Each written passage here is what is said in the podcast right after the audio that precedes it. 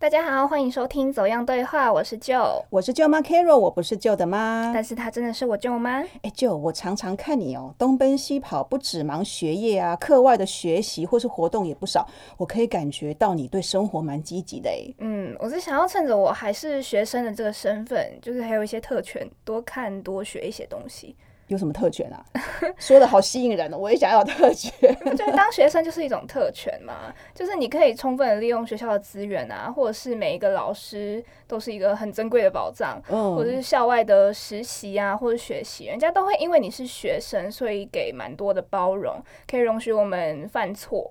对，你说的是没错。那你有想过说，你从家里呀、学校或是社会得到很多资源啊、机会，或者是得到很多的关照嘛？又想要做些什么回馈吗？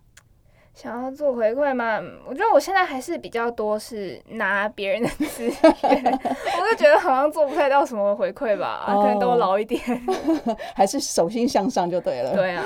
哦，OK。可是你知道吗？今天来我们节目跟我对谈的这个年轻女孩呢，诶，她的成长经验还蛮特别的。她说她从小到现在能够平安的成长，是因为有很多人帮助她，她很感恩，所以她想要报答大家。哎。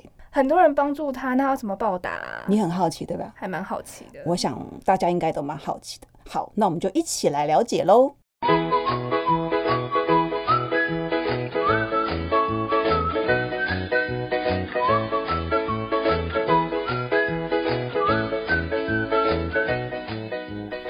天来到节目中对话的是辛敏倩，她目前是台北城市科技大学应用英语系。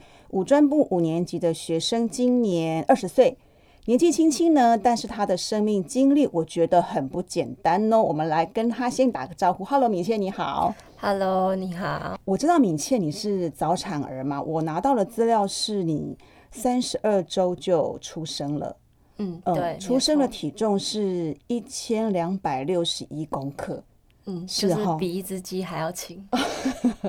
对，我知道早产了，因为提早到这个世界报道嘛，身上会有一些器官还没有发育完全，所以常常会有一些并发症。那敏倩，你是不是也会有这种状况？会，有时候就是会觉得稍微的不舒服，些微的。嗯哼，你身上有哪一些并发症呃，譬如说像血管瘤，就是静脉或者是去静脉曲张这样子。那这其实就是身体里面的器官里面的很多的类似地雷。血管瘤是全身吗？对，是全身，就是血血管只要有血管的地方，它都会有。嗯哼，据我所知，血管瘤如果破裂的话，其实还蛮危险的。呃，对，其实是蛮大，如果是大量出血，真的是蛮危险。嗯哼，所以你有去检查过，说身上到底有每年都有定期追踪跟检查。嗯哼，对。那有哪些地方是比较危险？然后你有血管瘤的？比较危险的部分应该是体内，就是靠近那个脾脏那边，因为我有本身有脾脏肿大，然后因为脾脏肿大是因为脾脏吃我的血小板，所以它肿大。脾脏它本身是没有就是呃知就是痛觉的，所以你不会知道它破裂。那等到你知道它破裂的时候，可能就已经很晚。嗯哼，对。那除了血管瘤之外，还有其他的身体的状况吗？有，其实心脏心脏也是，就是不能类似那种剧烈运动啊之类的，像上体育课的时候就会有些活动就不能参与。是心脏的结构有问题吗？心脏结构本身没有问题，但是就是它里面的。功能功能有问题，会乱跳，是不是？还是跳的比较快，或比较慢？比较快，跳比较快。嗯，我知道你好像胃也是有一些状况。哦，胃多那一节，对，就变 S 型。嗯，有时候睡觉躺下去的时候躺平，然后可能就是没有枕头没有垫高，没有垫太高，它就会有胃食道逆流。嗯，然后跟早上起来的时候也会。所以你的身体会常常处在不舒服的状况吗？会，比如说像吃了一些东西啊，也会诱发一些它不舒服。那你现在都有在吃药控制这些症状？就是要定期吃药，不然就是医生都跟我说，就是不然破掉的话，就是就是里面的血血管瘤或是什么破掉的话，就真的是很麻烦。你一天要吃多少药？一天哦，我曾经有吃过，就是十几到二十克。一天还是一餐？一天。一天。我知道你好像有几次也是还蛮危险的紧急状况，然后送急诊。对，印象深刻的事，就是这这是我自己有印象的是，就是有一次我去，我吃就是营养午餐，然后我记得我上次吃那个就是然后类似玉米那种东西。这这是多大的时候？大概营养午餐是国小吗？国小，国小的时候，嗯哼。然后那时候好像我记得我是吃呃三色豆那种，然后我好像吃太多，嗯哼。然后那天就回去就不舒服，然后就开始肚痛，然后一开始是先肚痛，然后不舒服，然后后来就开始吐，之后就吐出血来，然后妈妈就吓一跳，吐出血哦，对，哇，然后就去送去那个急诊，然后那时候就蛮危急的，我我记得我好像断片。断到到急诊之后我就断片，然后之后你是昏昏过去了，已经没有，好像有点出血大，就是他大出血，对，然后你就不省人事，也没有到不省人事，就是断片了一下子，然后我我再醒来的时候我就已经在那个病房里面嘛，嗯。哦，你会不会常常需要进医院急诊啊？这种状况会不会很多？小时候，小时候比较多，现在长大稳定多了。嗯，对。你从小到大都要面对常进出医院，或者是像你刚才讲的，有一些比较危急的时刻，那你是怎么看待你自己身体的这些情形？我以前会觉得说，为什么这么不公平？为什么是我？嗯，那现在就是回头想想，就是我觉得其实。就是菩萨给你一个人生的功课，对，你要去克服它，或者是你要去跟他共处，你要怎么跟你自己的身体共处，对，或者你就是可能你这一生的功课就是把你自己照顾好。嗯嗯嗯嗯你有其他兄弟姐妹吗？没有，我家只有我一个小孩。哦，所以爸爸妈妈其实就很疼爱你，特别照顾你这样子。对，你在学校会特别跟同学讲说你是早产儿，然后身体有很多的状况吗？不会特别提，但就是因为常常会去医院，所以同学们几乎都会知道，会问，会问，会问。嗯哼，我听说你在国小的时候还曾经因为有些课没办法上，然后被同学排挤，有点霸凌的状况。哦，对，因为就是国小的时候，我记得就是体育课嘛，然后老师要玩那个躲避球，嗯，或者是比较激烈的运动啊，然后我就会跟老师说，这个我不能，我无法，我没有办法玩。老师说，哦，没关系，你在旁边休息。但是国小嘛，那时候大家的心智年龄都还没有成长的时候，就会觉得。为什么他可以在旁边？为什么我不行？你有特权？为什么？对，为什么 他有特权？为什么？为什么我就要在这边运动？然后后来到大一点的时候，就是国中的时候，一开始同学是会找我玩，但是，嗯，大家玩的太激烈或是怎样，我其实也不太敢去。嗯，或对，然后就拒绝一次两次之后，同学以后就就不找你玩了。哦，对啊，就觉得你很不合群。就觉得这人怎么那么那么奇怪怪胎？那那同学这样子说你，你会不会无法解释，说说不清的感觉，被被误会了？嗯，就觉得没关系，就他们有一天会懂的。后来有懂了吗？呃，其实他们懂不懂我不知道，但是我觉得就是没关系，就这样。哎，你这样会不会呃感觉很孤单啊？没有什么好同学、好朋友的感觉？会会，嗯，其实还是会，嗯，会不会想办法说，哎，那我既然有些课没办法跟他们上，或是有一些运动没办法跟他们一起做，我想一些方法，怎么样可以融入他们？对，后来我就调整我自己，到现在我是读五专嘛，然后呃，五专的时候也有体育课，五专前三年的时候是有体育课，然后就是同学一样会找我玩，嗯，然后我后来就调整变成改变，就是我可以配合你们一起玩，但是我会先看看你们玩什么，如果 OK，我会跟着你们一起。那我跟他们一起玩的时候，我可能他们会玩个三四场，我可能玩个一两场，我就说我不行了，我旁边休息，你们继续玩。哦，你现在就是会有一些弹性，嗯，然后也会视自己的状况，是看状况，看状况哈。我们通常念了大专之后，活社团啊，或是学校的活动就会比较多嘛。嗯，你有参加社团，可是你很特别的是，你投入了一个净滩的活动。对，为什么会想要从事净滩这种呃，我们比较认为是公益的活动？其实一开始就是我参加社团，那时候我进去社团的时候，因为就是断层嘛，社团断层，然后就变比较少人。那后来我就有陆续参加一些自工活动，然后我后来就发现，嗯，那为何我不就是自己办一个活动这样子？那可以邀大家一起来啊，这样子也不错。想说，那我到底要做什么会比较好？这样子。你那时候是社团的干部吗？对，已经是社团干部。你是什么社团？我是慈青社，慈青社，慈青社是什么样的一个社团？就是慈济青年服务社，它是一个服务性的社团，会有定期的志工活动，所以有时候我们会去，比如说像是义诊啊，哦，医院志工啊，或者是机构关怀。那时候说想要做，然后你就朝要做净滩这一块。呃，其实一开始目标没有很明确，然后是后来。我就想说有什么可以做，但是门槛又不会太高的活动，我就也是拉着就是痴心的学长一起讨论。后来我就想到，嗯，那我自己就是好像也没有参加过净坛，那我可以办个净坛，我就尝试办着办这个净坛，然后没想到就一办就办了三年。你怎么会想要从事这种公益的活动啊？一般。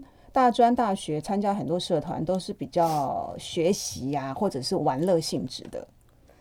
就是我出生，然后我这个身体状况嘛，然后我后来就是到医院，在这其中，然后就是遇到很多人帮助我，嗯，然后我就想说，那我长大之后，我一定要就是回馈社会，然后帮助其他更多需要帮助的人，这样子。你是什么时候开始有这样的想法？大概从我有记忆以来，我妈妈就有告诉我说，其实我我来到这个世界上是有很多人帮助我这样子。从我一出生到我现在长长这么大，然后妈妈以前也有做志工，我就想说，嗯，那就是可以做一点什么回馈社会这样子。所以你就想到了想说门槛比较低的方式。然后就尝试了做净滩。对，因为净滩其实就很简单，就一个袋子、一个手套、一个夹子，然后你一群人就可以一起去。对，你的第一次净滩是什么时候开始的？大概在三年前的九月那一次去净滩。那那次就是好像遇到下雨，嗯，然后我们后来取消。然后我们自己干部自己先去，然后其实算第一次真正开始，应该是那那一年的十月。那你们有号召其他人吗？还是只有你们自己慈青社的这些社员去做？就是我们当然有邀请，就是大家一就是譬如不譬如不是慈青社的这样。社青啊，就是大家都可以一起来，我们就没有限制这个。就是除了是自己学校的，比如说同学、其他系的同学之外，也有外面的人来参与。对，就是大家都可以一起来，有的会有就是假日嘛，我们班的假日，然后会有妈妈带小孩，或者是家庭的，就是，大家都一起来。你就是刚开始，你你自己想要有这个想法，然后开始筹备，中间筹备的过程会不会？比较困难，因为感觉你要号召其他人来，又要又要准备很多的这些工具啊。初期的话是真的蛮，就会觉得蛮困难的。但是熬过了初期之后，就从开始实际做这件事情的时候，我觉得，呃，其实我特别感谢就是学长他一路带着我，然后让我觉得就是我不是一个人，我就是还有大家一起帮我，然后可以一起做，大家一起来做这件事这样子。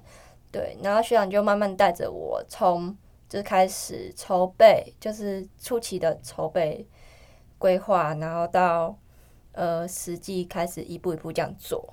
哎，你们通常去进滩之前，你们会要先去，比如说探路啊、看景之类的吗？会有，其实我们去过好几次，嗯，探路看景。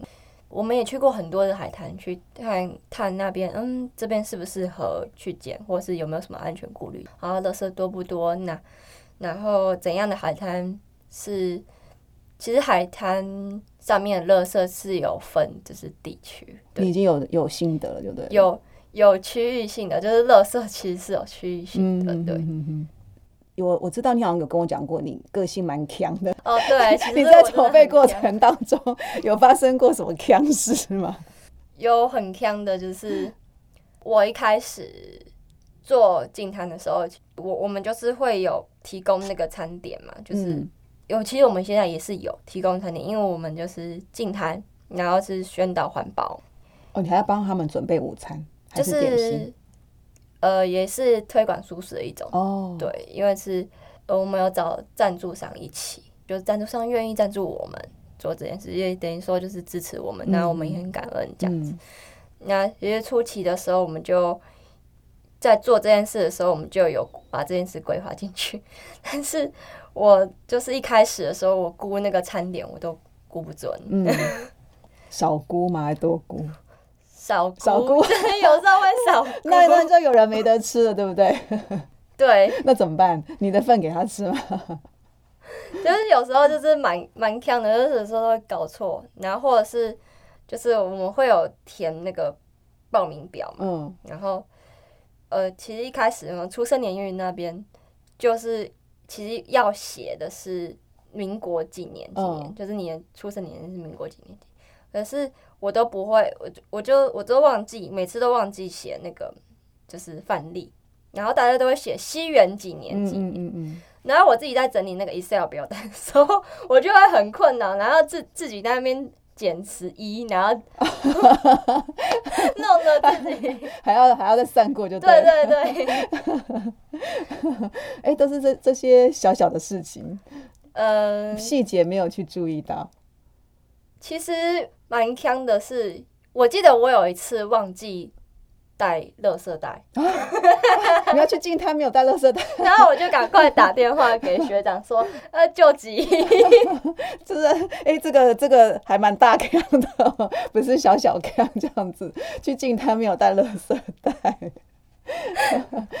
好，那你三年前开始办了，那你们多久会去进摊一次？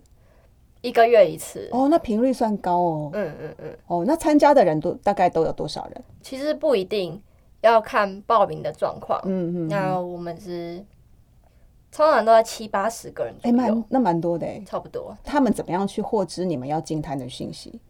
来参加的人就是我们有一个设一个群组，嗯，然后。会请大家扫 Q R code 啊，就是如果有兴趣就加入，了了解了解这样子。然后他们有时候就是自己会来加入这个群。其实我表单上面会都有会有放，然后大家自己加入了之后，就就是来来参加过这次之后，会他会期待下次来参加，所以他会敲碗的时候问你说你什么时候下次会办？对，然后你这就是久了之后，里面就越来越多人，他们可能会邀请其他朋友啊、同学一起来。所以就是那个群组就越来越多人，就会发讯息在那个群组上面，就说哦，我们什么时候哪一天会有进台？呃，他们来参加需要费用吗？不需要，完全是免费，免完全免费。哇，还不错哎。那你们三年的这个进滩下来，有哪一些海滩是你们曾经去过的？呃，我们现在有去，就是带着沙轮，然后还有贡寮，贡寮那边。对，我们这样定期定期的去这两个，本来是想说要去七个不同的海滩，但是光一两个都已经捡不完。哦，你们每个月去捡，然后都会发现哇，那个垃圾又又回来，尤尤其是这这次疫情，然后升三级那时候我们就没有办，然后到就是调为二级的时候，我们就才开始，然后我们那时候再回去的时候发现。怎么又回来了？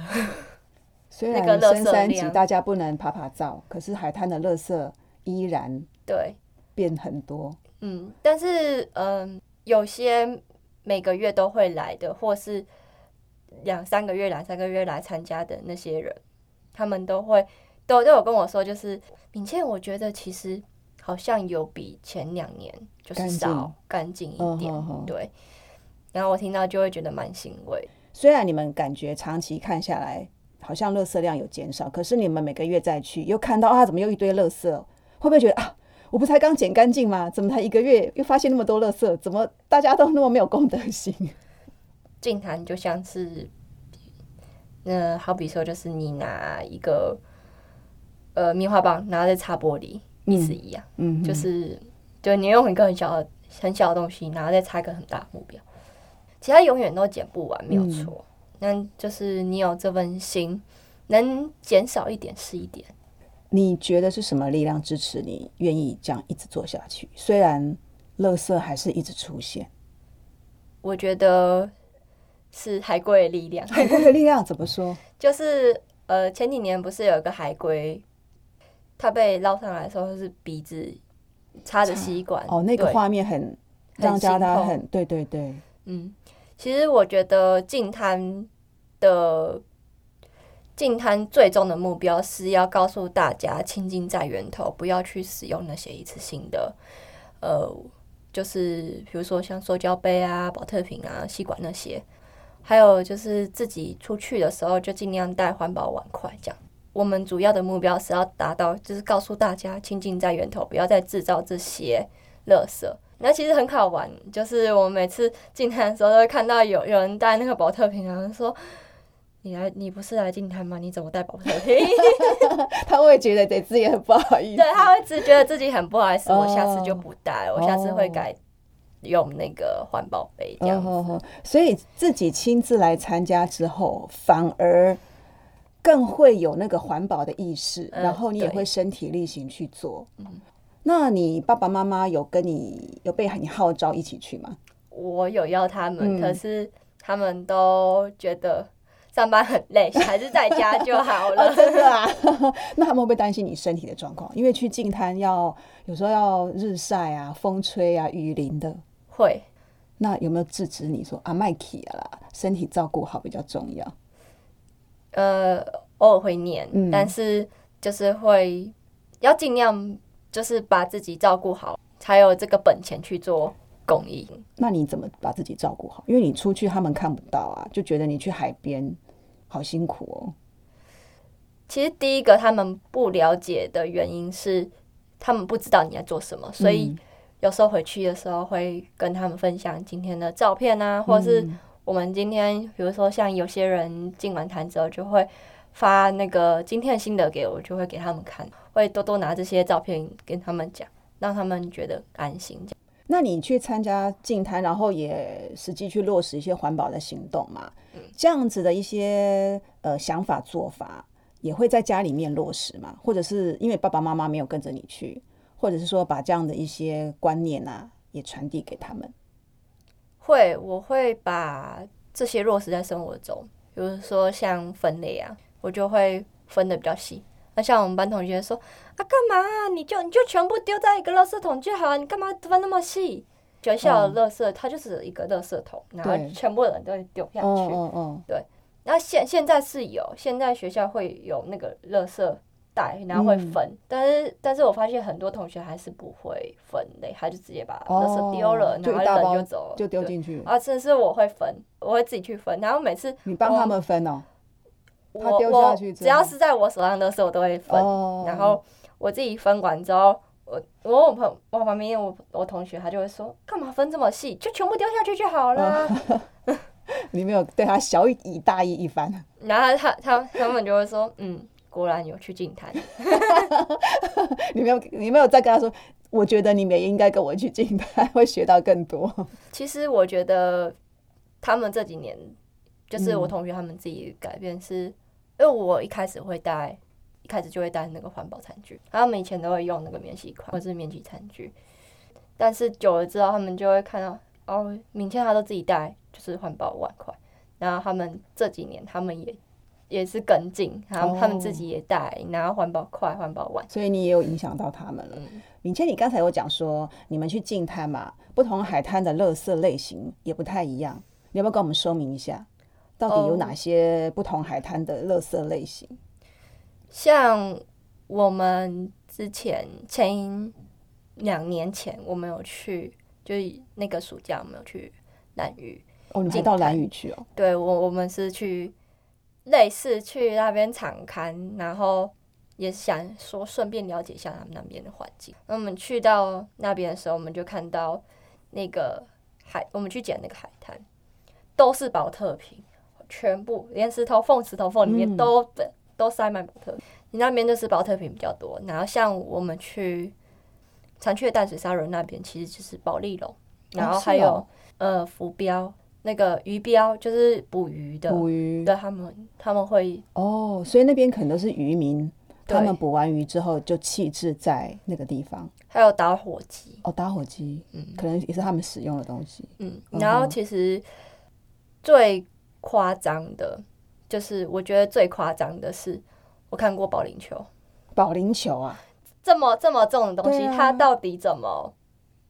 滚滚滚，然后卡在那个中间的。其实我也很纳闷。那你们有没有算过，通常去进它一次可以捡到的垃圾大概有多少或多重？其实我觉得看人数，如果人数多一点，就捡的比较多。你们比如说，你说一场大概都七八十人的话，以七八十人估算的话，差不多都会有。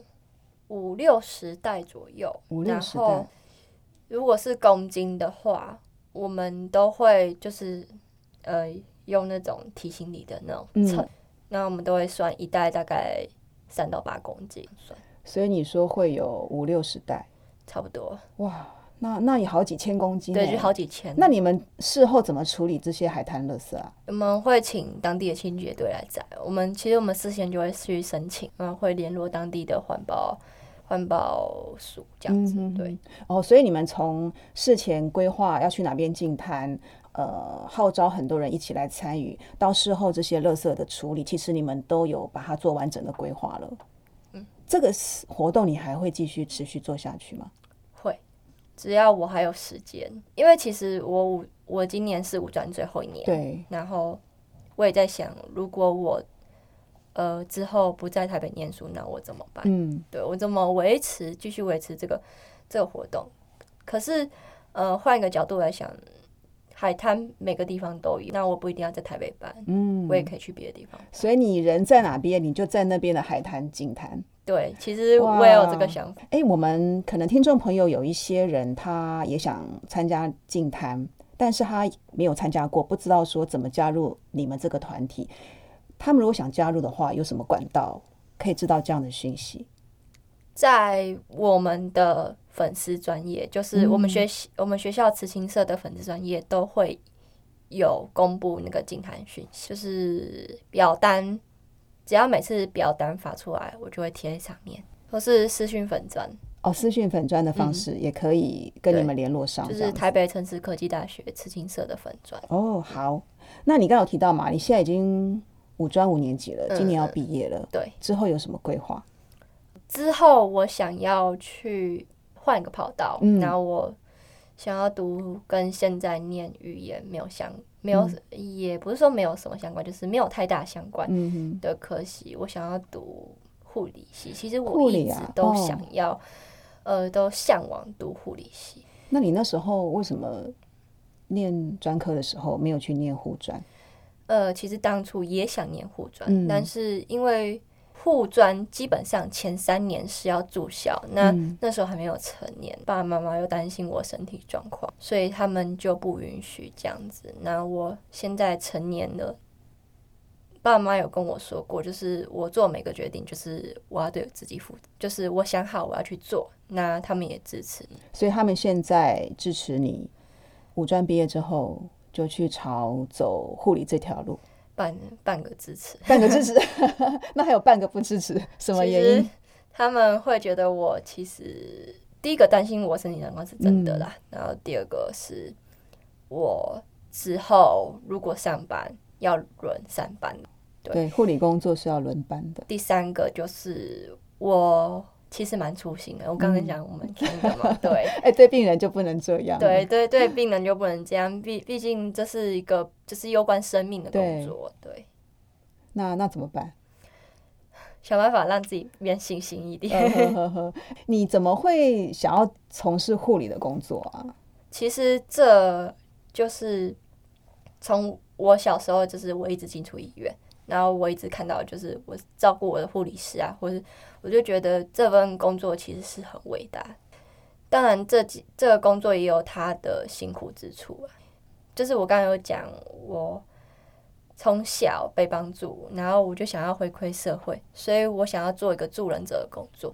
这个助人者工作又需要一点专业，所以你觉得护理是最直接的，因为你曾经被病。你是病人嘛？对，被最最直接可以直接接触病人。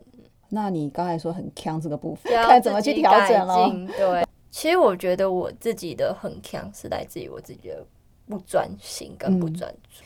呃，其实我觉得我如果让自己变得专注一点或专心一点，就不会比较不会很强。那其实你对自己也蛮了解的嘛，哪个地方有一些缺点，然后要怎么改进，这样对，想办法。今年要毕业了，有在准备之后护理的一些考试的东西了吗？有，什么时候要考？四月底五月初哦，快了耶！对，会不会紧张？呃，其实最近还蛮焦虑。那金滩活动还要继续吗？当然啊，不会因为你要考试，然后就暂停了这样。不会，那只有一天。哦，是好。那你有没有想过说，希望自己十年之后会是什么样子，或在做什么事情？十年之后也大概是三十岁。我曾经有想过，如果读护理毕业之后，我要在医学中心或者大医院服务。我希望我更长远的目标是到国外，就是国际当国际职工。所以，像这次乌克兰的事件，你会不会很有感触？其实蛮有感的。我觉得，当一个国家在战乱的时候，他们特别需要这种关怀。我觉得。嗯，就是我们去当国际职工，不至于给他们关怀这一块，我们可以运用我们自己的专业知识，然后去帮助那些受伤的人，或是在战乱之中无家可归的人。哇，我觉得敏倩虽然年纪轻轻，才二十岁而已，可是你已经想很多了，而且你想的事情不是只有自己的事情，你是想着要怎么去回馈社会，甚至是去帮助。其他国家的人很祝福你，然后也希望你能够一直身体很平安，你才能去做很多很多的事情。感恩。那如果大家对静滩有兴趣的话，我们就把你们刚才讲的学校的那个粉丝的社团的网址，我们就贴在我们的讯息栏。如果说听众朋友你们对敏倩她发起的这个静滩活动有兴趣的话，就可以主动跟你们联系，或者是说看上面你定期会发布你们静滩的讯息。今天谢谢敏倩来接受我们的访问哦，谢谢。有对话就有了解，希望今天走样对话的内容你会喜欢，也欢迎你在各个收听平台按下订阅或追踪，每周定期收听我们的节目。走样对话，我们下次再见喽，拜拜，拜拜。